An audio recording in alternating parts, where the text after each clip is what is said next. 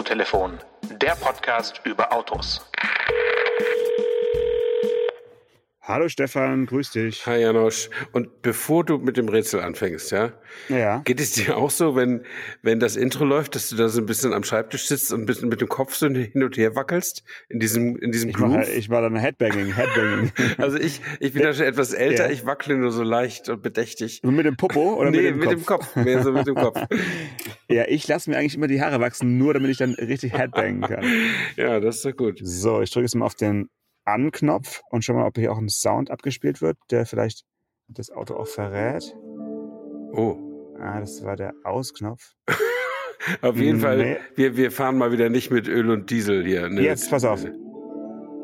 Oh, also, ich sitze heute, oh, jetzt wird hier mein, mein Rückgrat aufgepumpt, also beziehungsweise mein, der Sitz, ähm, sehr angenehm, ähm, in einem 4,60 Meter langen Auto und ähm, Leergewicht 1980 Kilogramm.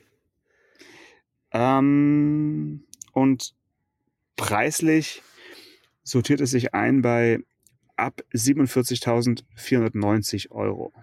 Hm, also irgendwas Elektrisches, das hat man schon gehört an dem, an dem Sound, den du eingespielt hast. Und 4,60 Meter und fast zwei Tonnen, da sind ordentlich Batterien drin, würde ich sagen. Ähm, aber ja, was kann das sein? Das ist, komme ich nicht drauf. Welche Sorte? Es, es ist tatsächlich die Variante mit dem kleineren Akku. Also äh, das Auto hier hat einen 63 Kilowattstunden Akku. Da gibt's auch noch mit mehr. Mhm. Und ähm, es ist, wenn man so will, mh, man, man kann es fast nicht über die, die, über die Lippen bringen, aber es ist so ein bisschen eigentlich der Nachfolger des Nissan Leaf, auch wenn es ein ganz anderes Auto ist. Aber es ist der echte elektrische äh, Nissan seit längerer Zeit. Dann Der weiß ich. Nissan, ja, wie heißt der? Araya oder Aria? Araya. Ja, also du kannst entweder Araya sagen oder wenn du Aria sagst, dann klingst du so wie der Nissan Aria. Nee. Da kommt man hier schon ganz schön äh, in Diskussionen manchmal hier. Nee, Ar ich meine, geschrieben wird da doch Araya, oder nicht? Nee, nee, Aria. Also so. A-R-I-Y-A. Ach so. Aria. Ja, der, der Aria unter den Autos. Genau. Genau, genau, genau. Ja, also in diesem Ding sitze ich. Äh, Und du sitzt da tatsächlich. Jetzt Ja, tatsächlich gerade, ja. okay. Weil ich dachte, Autotelefon ist ja bekannt für seine Realness und ähm, deswegen sitze ich da jetzt wirklich kurz mal drin. Und äh, bin auch schon ein bisschen damit gefahren tatsächlich, obwohl ich das Auto jetzt erst seit äh, Freitag habe. Wir nehmen heute am Montag, den 13. März auf, also die, die Folge für den 15. Mhm. für den Mittwoch. Und äh, seit Freitag ist das Auto da. Und die gute Nachricht ist auf jeden Fall, der äh, Mensch vom Überführungsdienst, wie man, da, wie man die Menschen immer so Mhm. schön nennt, also der, der das Auto gebracht hat, der Bringer, äh, der hat nicht sechsmal nachladen müssen, wie beim letzten Mal, als ich ein Elektroauto ge Als du den Mazda hattest, habe. ne? Ja, äh, das lag aber wirklich, glaube ich, nicht am Mazda, Oh. also nicht nur am Mazda, sondern es lag auch wirklich am Fahrer. Ähm, und trotz des, wie gerade eben schon gesagt, kleineren der beiden Akkus, äh, zeigt das Auto bei der Fahrweise, ich weiß gar nicht, wie weit er jetzt äh, zurückblickt, aber als ich ihn aufgeladen habe äh, über Nacht bei 100 Prozent, hat er mir angezeigt eine Reichweite von 255 Kilometern. Das ist ja nur so mittel, oder? Das ist nicht so viel. Ähm, jetzt bin ich aber von, äh, ja, also in der Nähe von Ulm, quasi die, die Autobahn, die A7 runter Richtung Süden, Richtung Bodensee gefahren, äh, Bregenz und dann so ein bisschen in die Berge hier. Und ähm, das war eine Strecke von 162 Kilometern. Und dann bin ich dann auch angekommen mit einer äh, Akku-Restkapazität oder ähm, mit, mit einem Akkufüllstand von 48 Prozent. Also hat meine 48 noch? ja, Prozent. Ja, genau. wow. Das heißt, das heißt, mein, mein äh, Bordcomputer hat nicht etwa die 162 Kilometer verloren, die ich gefahren bin, sondern hat nur 120 verloren. Mhm. Daran sehe ich, dass die Menschen oder der Mensch, der vor mir dieses Auto gefahren ist, gefahren sein muss wie ein Schinder. Naja, oder eben der ist immer stumpf äh, geradeaus auf der Autobahn gefahren, während du ja auch Landstraßen gefahren bist, oder nicht? Aber ich bin schon auch Autobahn gefahren. Mhm. Also ich würde sagen, heute war eher drei Viertel Autobahn und ein Viertel Landstraße. Und, ähm, okay. äh, Und wie schnell warst du auf der Nissan Leaf- Autobahn? Ja, auf der Autobahn war ich so schnell wie jeder Elektroautofahrer, also 110, 120. Ja. Ich meine, vielleicht war der Überführungsfahrer mit 140 unterwegs. Da hast du dann schon den Unterschied. Ne? Oder 160. Ja. Ja. Aber beim Nissan Leaf wäre es genau andersrum gewesen. Also ich weiß noch genau, als ich den auch die zweite Generation als Testwagen hatte, da ist man immer gegen den Bordcomputer gefahren und hat immer, konnte sich nie darauf verlassen, auf, auf das, was da so angezeigt wird an Mhm. Restreichweiten.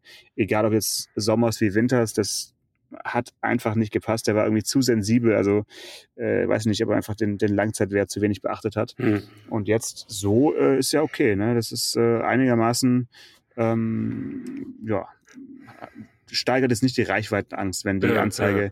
sich in diese Richtung Ja, etwas ja. wird. Aber klar, ich bin halt auch natürlich einen schlanken, äh, einen schlanken Sparfuß gefahren, das stimmt. Und aber mit Familie drin, ne? Mit äh, Familie Ja. drin und Gepäck, ja. Ja. also nicht alleine, ja. Okay. Ja. Ja, ist doch gar nicht so schlecht. Also ich finde immer, wenn die so in, im Alltag, ne? Im Alltag 200 Kilometer, ohne dass du über irgendwas nachdenken musst. Also ohne, dass du wirklich über irgendwas nachdenken musst. Das heißt, dass du 270, 280 auf jeden Fall hast. Und dass du erst jenseits von 220 drüber nachdenken musst, wo ist eigentlich die nächste Ladestation. Das, das geht irgendwie noch. Das ist natürlich jetzt für Hamburg-München oder so auch immer noch schwierig. Da musst du in der Tat ja zweimal nachlegen und so. Aber äh, so diese normalen Fahrten, diese mittleren Fahrten, die du jetzt gerade gemacht hast, knapp unter 200 Kilometer, wenn man da rechnen und, und bangen und zittern muss, dann ist das kein Auto, finde ich. Und ähm, da hat es ja offensichtlich einen gewissen Fortschritt gegeben. Ähm, denn der Leaf war so sympathisch, der war.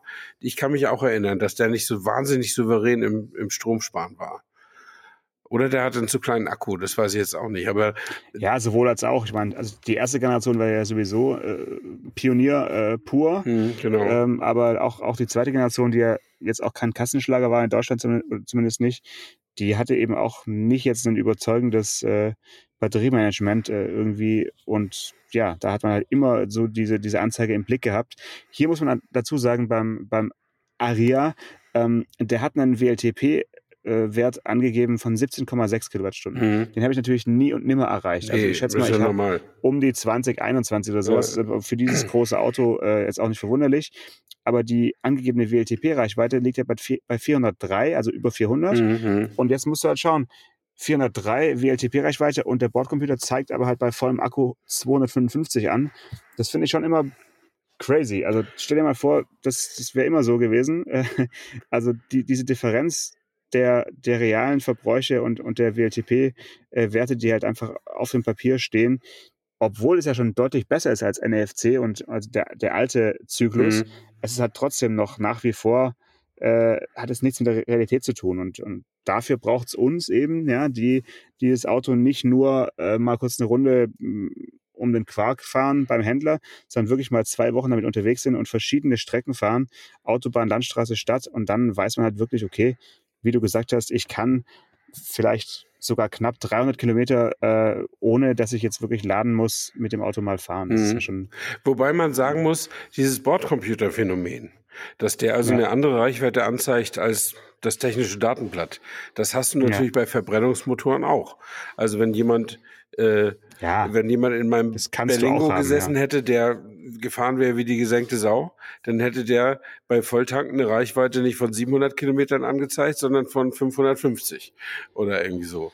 Und das hätte sich dann langsam wieder geändert, äh, wenn ich dann erstmal zwei, drei Monate mit dem Auto gefahren wäre. Dann wäre der so wieder auf den normalen, da wäre auch der Durchschnittsverbrauch von acht, was man durchaus erreichen kann mit dem Auto, auf sechseinhalb, wie, wie ich es halt immer hatte, äh, zurückgefallen. Also das hast du beim, beim Verbrennungsmotor auch. Es fällt eben nur nicht so störend ins Gewicht, außer dass es ein bisschen mehr Geld kostet. Aber es bringt dir nicht Sorgen in den Alltag, weil du immer ankommst. Ähm, und weil es auch nicht so, es ändert sich eben nicht so, so spontan wie bei den, wie bei den, ich habe immer das Gefühl, dass bei den Elektroautos sich, dass es viel empfindlicher ist auf den Fahrstil, dass sich das schneller ändert als bei, Klar. als bei äh, Benzin oder gerade bei Dieselautos. einmal durchbeschleunigen, ein, ein Ladestopp mehr. Ja. So ist es halt, ja. ja. Ja, aber na, lass mal kurz zu, zu diesem äh, Nissan ein bisschen Ja, optisch, äh, hast du ja angeschaut. Ich finde, der sieht tatsächlich, äh, also ich habe ihn in, in dieser rosé-goldenen ähm, Loungefarbe, Mhm. ja, wie man so schön sagt. Also die, die wahrscheinlich wenig Menschen äh, kaufen werden. Aber äh, das Ding sieht, wenn es hier so irgendwo parkt, egal ob jetzt in Tübingen oder hier im, im Bregenzer Wald, es sieht schon immer noch so aus wie so eine aus irgendeiner Messehalle rausgestellte Studie, die irgendwie ja, ja. so ein bisschen surreal aussieht. Also die haben da schon, finde ich, für, für Nissan-Verhältnisse ganz schön einen hingestellt, auch wenn er ein bisschen beliebig aussieht. Also es könnte echt alles sein. Ne? So ziemlich bullige Bugpartie und dann natürlich wie alle Elektroautos ein doch recht äh, coupéartig nach hinten abfallendes Heck mhm. mit irgendeiner Abrisskante für, den, für die Aerodynamik. Also das droht uns ja in Zukunft noch viel mehr, dass einfach die Autos sich viel, viel mehr noch ähneln. Aber ähm, der Innenraum ist eigentlich für mich bei diesem Nissan der, der, der, der wichtigste Part, weil sie hier so ein paar Sachen umgesetzt haben, die ich jetzt nicht von Nissan erwartet hätte als erstes. Mhm. Ähm, zum Beispiel gibt es auf der ja, also auf der Armaturentafel, das sieht eigentlich, wenn das Auto aus ist, ja. sieht es aus wie, wie so eine, eine Holzleiste, so ein Holzfurnier. Mhm. Sobald du das Auto anmachst, die, die, die, den, den Betriebszustand herstellst, ist es hinterleuchtet und du drückst quasi nicht auf Knöpfe und auch nicht auf irgendwelche Touchflächen, sondern du drückst auf dieses vermeintliche Holzfurnier um deine ähm, Klimaanlage zu regeln und kriegst mhm. dann auch so ein haptisches Feedback. Also sie haben es wirklich komplett wie in, äh, eigentlich wie in einer Konzeptstudie geschafft, äh, Bedienelemente ins Design zu bringen und nicht irgendwie voneinander zu trennen. Das finde ich schon erwähnenswert auf mhm. jeden Fall. Also und das ja, ja da, also das, das finde ich auch total mutig, weil das kann ja auch total nach hinten losgehen. Also gerade Bedienkonzepte, die ja gelernt und, und irgendwie gelernt sind und auch so erwartet werden, wie sie beim letzten Auto waren, äh, da mal, äh, da mal den Leuten was ganz anderes an die Hand zu geben, im wahrsten Sinne des Wortes, das finde ich mutig. Aber äh, in dem Fall, so wie du es schilderst, finde ich das auch total sympathisch. Ich mag das Auto auch von innen lieber als von außen, so zum Angucken. Ja. Äh, außen ist mir das zu, äh, ja, sie selbst nennen es der neue Elektro-Coupé-Crossover. Und dann weißt du ja schon, was ja, das gut, das kann geschlagen ja, hat. Ja, ja, ähm, genau. Und so sieht es eben auch aus. Also es sieht, sieht eben so aus wie äh, hallo, wir haben die besten Designer und die besten Computer. Äh, so sieht's irgendwie aus. Also das, mhm. das ist die Botschaft, die es so vor sich herträgt. Ganz anders als das hässliche kleine Entlein Nissan Leaf, das muss man sagen. Der mhm. war eher trocken im Design. So.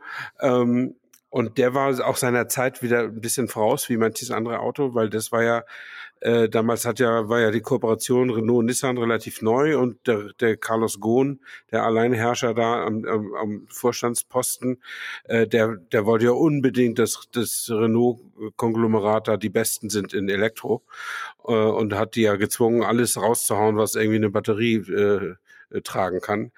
Äh, und deswegen ist Renault ja auch so gut mit den Stückzahlen, mit den kleinen Autos. Da hat es ja ganz gut gewirkt und der lief der war in aller Munde, der war überall ja im Test, weil der auch, das war eines der wenigen Autos, das einfach zur Verfügung stand. Ne? Das fand ich mhm. irgendwie ganz, ganz sympathisch daran wieder. Aber vielleicht, ja, ich habe nie so richtig Freundschaft mit ihm geschlossen. Nicht nur, weil er ein Elektroauto war, sondern weil ich ihn irgendwie nicht so super fand. Und wenn ich den jetzt mhm. ansehe, das ist nicht meine, diesen Aria, denn das ist jetzt nicht meine Welt im Design, aber da weiß ich, da kommt jetzt ein Statement angerollt. Und das ist dann doch ja, schon mal was ganz anderes. Ne?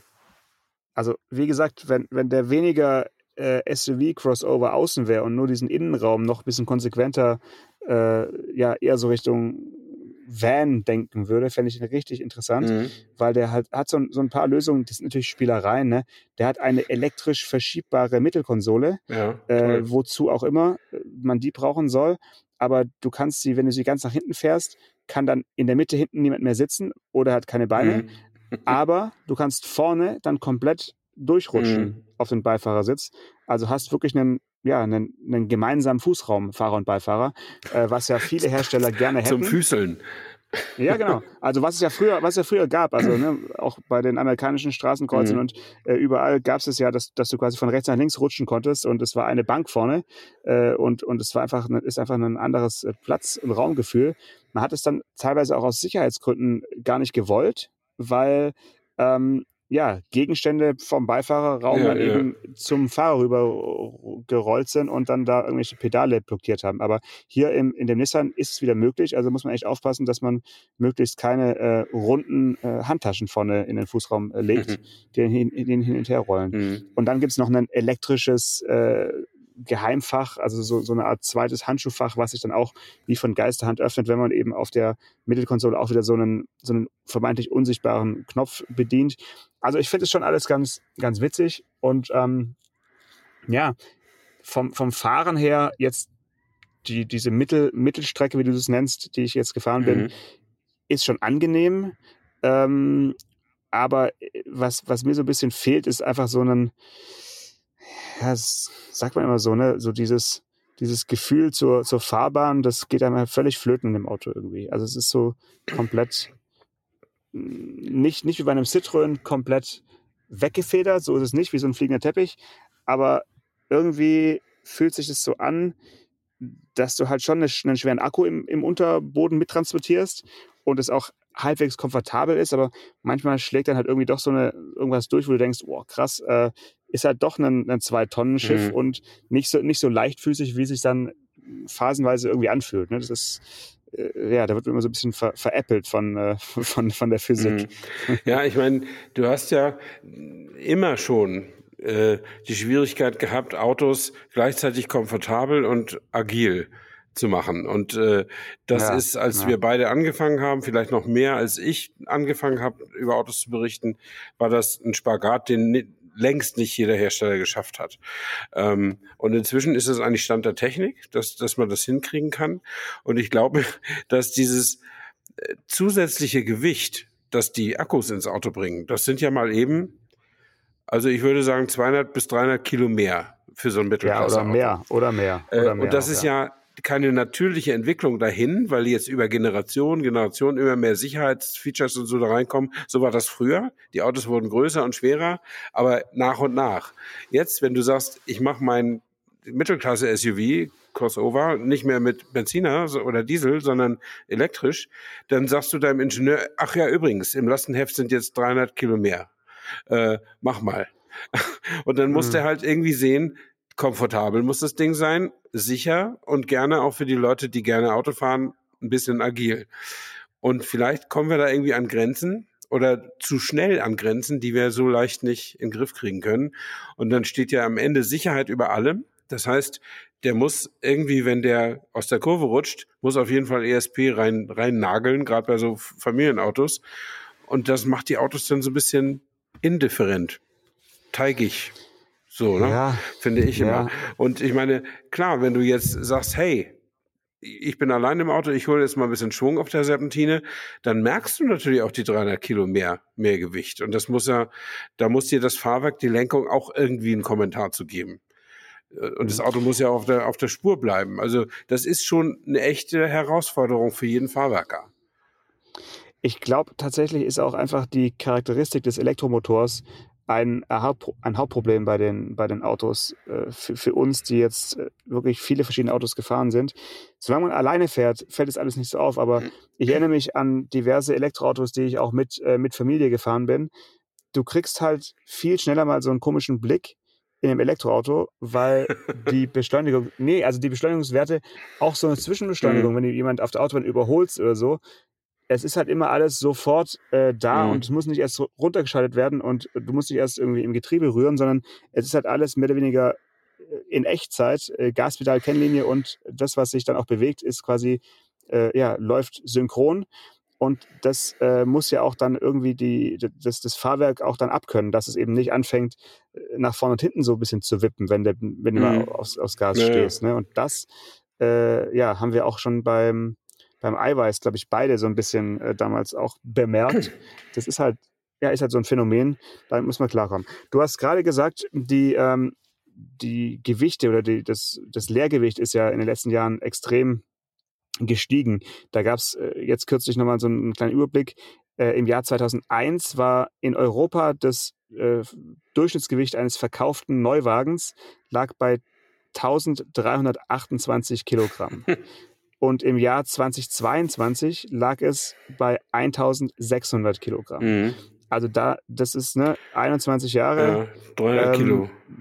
drei- 350 Kilo. Ja, äh, Ja, will, ja nee, 250. willkommen Elektroauto, willkommen SUV. Ja, ja, und das sind eben noch nicht mal, da sind die Elektroautos noch gar nicht mal so äh, auf dem Vormarsch gewesen. Nee, ne? Also mehr in sind die SUVs, klar. Aber Ja. die, die Autos werden größer und, und, und, und, und äh, sicherer und komfortabler, deswegen müssen sie schwerer werden. Und wenn du äh, dann in die Premium-Klasse gehst, weißt du, dann kannst du dir einen neuen Mercedes oder einen neuen Porsche irgendwie ansehen und dann sagen die, ja, wir sind ja Premium, wir haben jetzt die und die Umfänge da mehr drin, aber wir haben jetzt 40 Kilo weniger Gewicht. Und dann sagst du, oh, Applaus, Applaus, das ist ja super. Und vergisst ganz, dass du dann irgendwie von 2050 auf 2010 gekommen bist oder so. Das, was ja Mhm. den Kohl nicht so fett macht. Ich meine, 40 Kilo möchtest du auch nicht den ganzen Tag anheben. Das ist schon nicht wenig. Aber die Autos sind nun mal schwer. Ja, selbst ein selbst ein Porsche Turbo oder so wiegt mehr als anderthalb Tonnen. Also das, das sie sind halt schwer. Aber sie kommen, wenn sie elektrisch werden, kriegen sie eben schlagartig noch mehr Gewicht.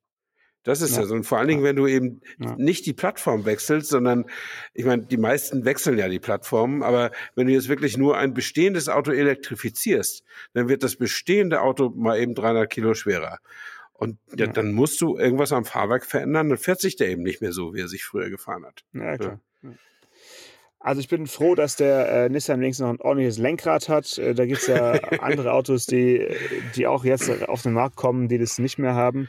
Ähm, ich weiß gar nicht, wie heißt nochmal der, der äh, Lexus RZ 450e? Also Lexus ist ja auch bekannt dafür, sehr äh, ins Ohr gehende Modellbezeichnungen auf den Markt zu bringen. Aber in dem Fall klingt er noch einprägsamer als das äh, Pendant von Toyota, der BZ4X. Oje, Also nee. das ist ja das gleiche Auto im Prinzip, also darf man wahrscheinlich nicht sagen, aber es ist also jetzt äh, auch auf dieser Plattform äh, aufbauend. Und ähm, ja, das Auto, das, den Lexus, den gibt's auch ohne Lenkrad, beziehungsweise mit einem nur noch, wie soll man das denn nennen? ja, Stummel. Sie nennen es Joch, ne?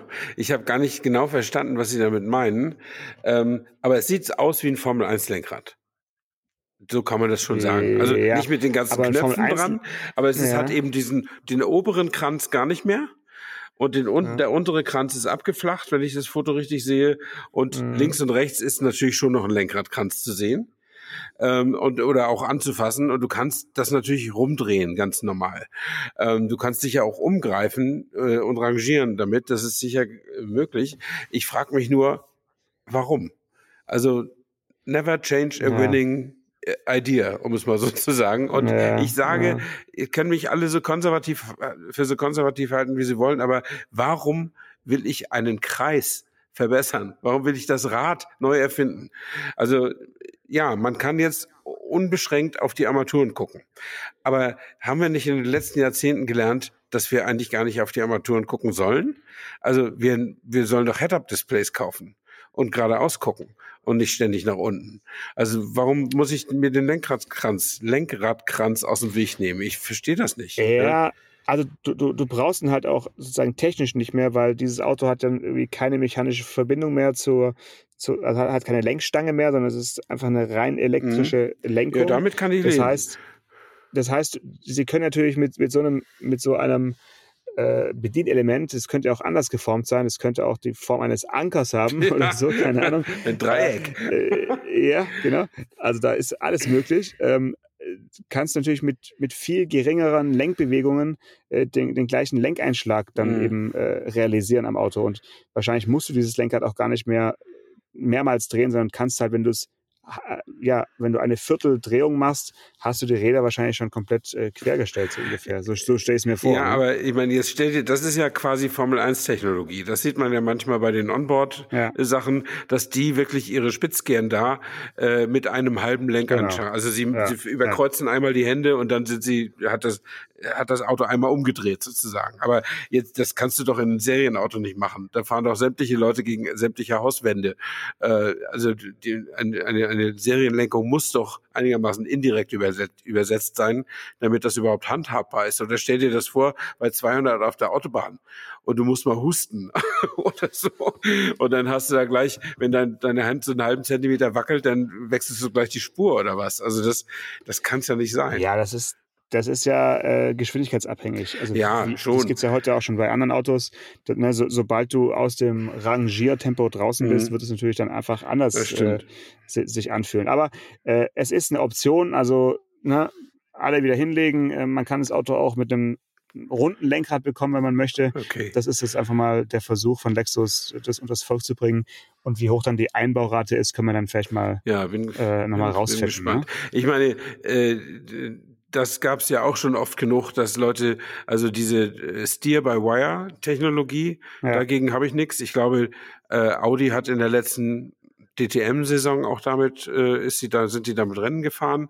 Ähm, und äh, Break-by-Wire ist auch für mich völlig in Ordnung. Also das ist einfach eine andere technische Lösung. Äh, ich brauche jetzt auch keinen keinen Baudenzug mehr, und, um, um, um irgendwie einen Gummikeil auf die Scheibe zu drücken oder sowas. Also da, da würde ich mich schon drauf verlassen. Ich würde, ich verstehe eben nur nicht, wieso man, nur weil man Steer-by-Wire hat, das hat man ja in früheren äh, Konzeptfahrzeugen auch Joysticks gemacht.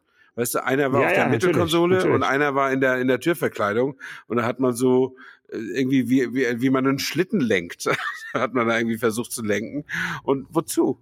Äh, am Ende machen sie noch Break-by-Wire und dann hast du kein Bremspedal mehr zum Treten, sondern musst mit dem Daumen auf die Lenkradnarbe drücken oder irgendwie sowas. Ja, Was soll das? Ne? Nee, auf, auf, den- auf den Joystick. Ja, ich meine, das, das ist schon alles äh, zukunftsmäßig nicht so schlecht gedacht, wenn die Autos dann eben äh, größtenteils auch ohne Fahrereinwirkung fahren und ja, eben nur noch okay. in besonderen Situationen pilotiert werden müssen, dann brauchst du natürlich nicht mehr einen Lenkrad und eine Pedalerie. Mhm. Dann reicht wirklich irgendein äh, auf irgendeine Bewegung oder auf Na klar. Richtungsänderung deiner Augen reagierendes äh, äh, Gerät, was dann eben das Auto dann da und dahin Mhm. manövriert. Aber ob das jetzt schon der richtige Zeitpunkt, Zeitpunkt ist, ähm, sei dahingestellt. Ja, schwierig. ist gut, wir, wir- sprechen drüber. Ich weiß nicht, ob wir sonst über den Lexus an dieser Stelle jetzt schon gesprochen Nee, hätten. wahrscheinlich nicht. Weiß ich nicht. Aber äh, also hat es Ja, funktioniert. hat funktioniert. hat's funktioniert. Sind wir wieder PR-Opfer geworden. Apropos. PR-Opfer. Ja. Ich war, Ja. ähm, ich war heute, also am Montag, habe ich mein Auto abgegeben. Schniff, schniff. Also den, äh, den Berlingo, von dem habe ich mich heute verabschiedet. Und Ja. als ich, äh, der Händler, äh, der ihn zurückgenommen hat, ähm, der handelt ja nicht nur mit Citroën. Dem war alles scheißegal. Nee, nee, ne? Der hat nicht mal, Nee, nee. der hat nicht mal den Innenraum kontrolliert, sondern äh, einfach. Gutachter ist auch gekommen und so weiter, Ja, aber okay. das ist, glaube ich, alles ganz harmonisch verlaufen. Der war ganz, ganz freundlich und war nicht allzu streng. Äh, das war, war eigentlich ganz gut. Ich hatte aber auch wieder 360 Euro in, in eine Innenraumreinigung investiert und so. Äh, musste dabei im Übrigen lernen, dass komplett nicht komplett bedeutet. Als ich den abholte heute Morgen, sagte ich zu dem, mal, was ist denn mit den Flecken am Dachhimmel? Ja, Dachhimmel haben sie nämlich nicht bestellt, Meister. so nach dem Motto, ich sag, wieso? Ich habe doch kompletten Innenraum bestellt, ja, aber Dachhimmel geht extra. Ja, toll. Ah, ja, ja. Äh, Das ist Berlin. das ist Berlin. Ja. Naja, jedenfalls am Dachhimmel hat, aber kann ich vielleicht als kleinen Praxistipp geben, Dachhimmel hat der Gutachter Ja. sich gar nicht angeguckt. Also braucht man vielleicht nicht wirklich reinigen zu lassen. Ähm, jedenfalls habe ich da, ich musste ein bisschen warten und mein Citroën-Händler handelt zusätzlich mit Opel. Und dann fiel mein Blick auf eine Autobild-Sonderausgabe. Und zwar war Ja. das die Ausgabe 41 von, 1902, äh, von, von 1922, von 2022. Äh, und da hatte die Redaktion, wie sie es ab und zu mal machen, eine große Kaufberatung drin zum Opel Astra. Ähm, Mhm.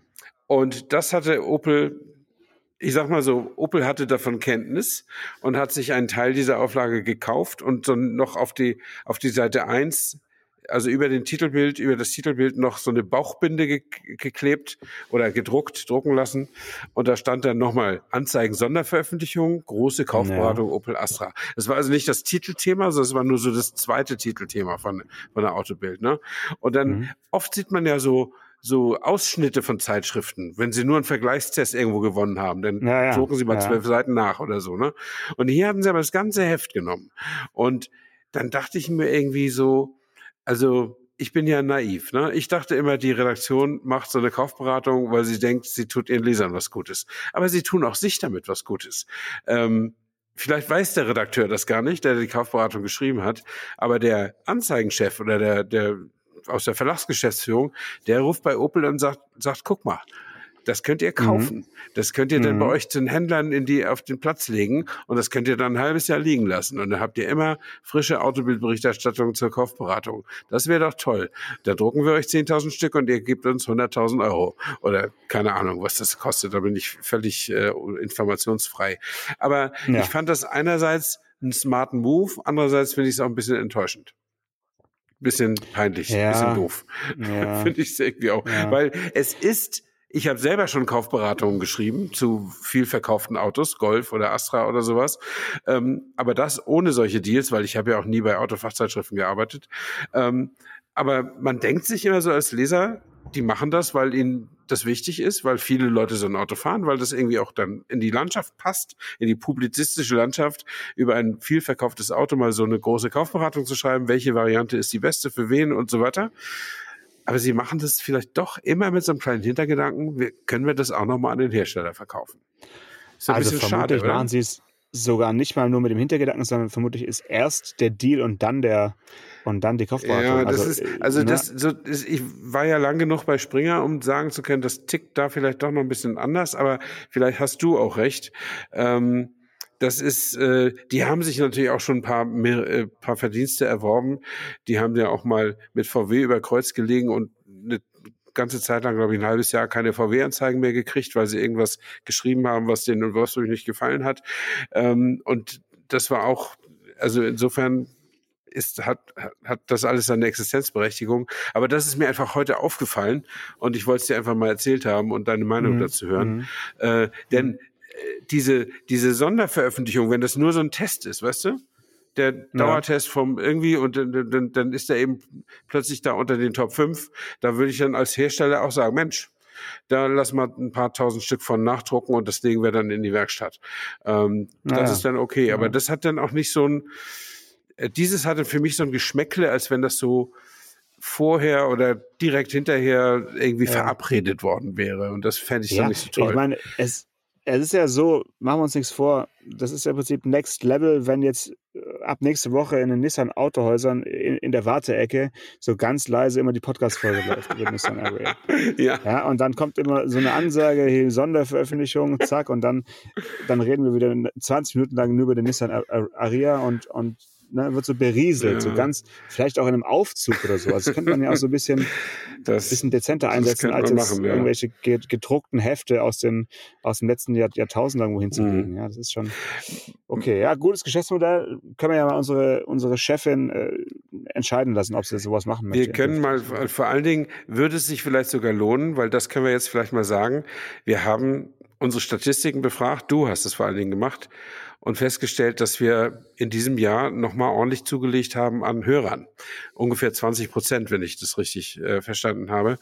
Und, ja, äh, seit, seitdem wir aus der kurzen Weihnachtspause genau. zurück sind, kann man sagen, äh, sieht es aus nach 20 Prozent Wachstum, was ja in der Autobranche äh, selten ist zurzeit. Ja, das Und, kann ähm, natürlich, wir müssen da auch ehrlich sein, das kann auch daran liegen, dass die Plattformen, die das für uns zählen, vielleicht äh, äh, ihren Algorithmus geändert haben und entweder jetzt zu positiv zählen oder die ganze Zeit vorher zu negativ gezählt haben. Und vielleicht ist der, der Anstieg gar nicht so groß, sondern nur ein bisschen. Aber wir nehmen das natürlich gerne mal so hin.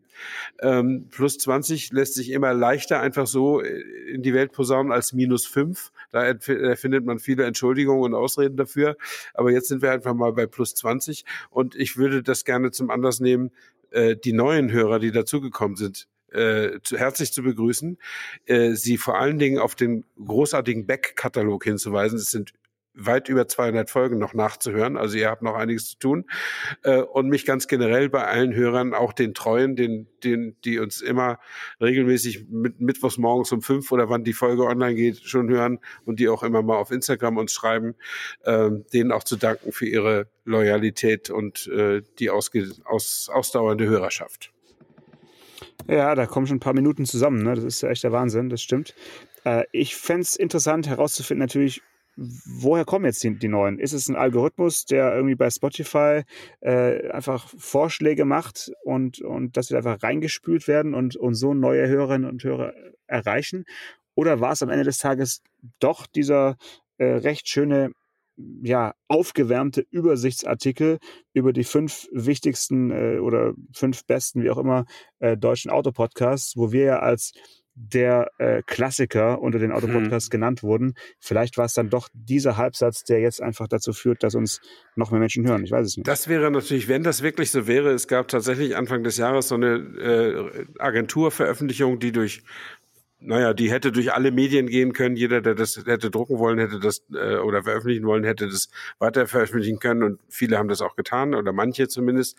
Und wenn das wirklich der Grund ist dafür, dass wir jetzt einen kleinen Boom haben, dann hat das ja, ist es ja ein doppelter Grund zur Freude. Also einmal diese plus 20 Prozent für uns und dann äh, Presseveröffentlichungen wirken offensichtlich. Ja. Haben ir zumindest ja. irgendeine Wirkung. Und sei es nur, so einen schäbigen Podcast ein bisschen über eine gewisse Grenze zu heben, äh, das finde ich schon gar nicht so schlecht. Ja. Ja, ja. Also, wie dem auch sei, äh, ich ziehe wirklich meinen Hut vor allen, die jetzt äh, die Folgen rückwärts hören bis zur Folge 1. Und ich habe jetzt gerade überlegt, ob es eine Folge gibt, in der wir uns eigentlich so richtig mal vorstellen ich glaube, die, die es immer nur, nur, so häppchenweise, ne? Also so, so richtig, so eine richtige, wer, wer bin ich und äh, wenn, wenn ja, wie viele? Mhm. So eine Folge haben wir eigentlich noch nie gemacht. Äh, können wir vielleicht dann Folge 300 mal machen oder so. Oder 250, ne? ist sich da dran, bevor ich noch in Rente ja. gehe. na gut, na gut. Okay, Janosch, in diesem Sinne.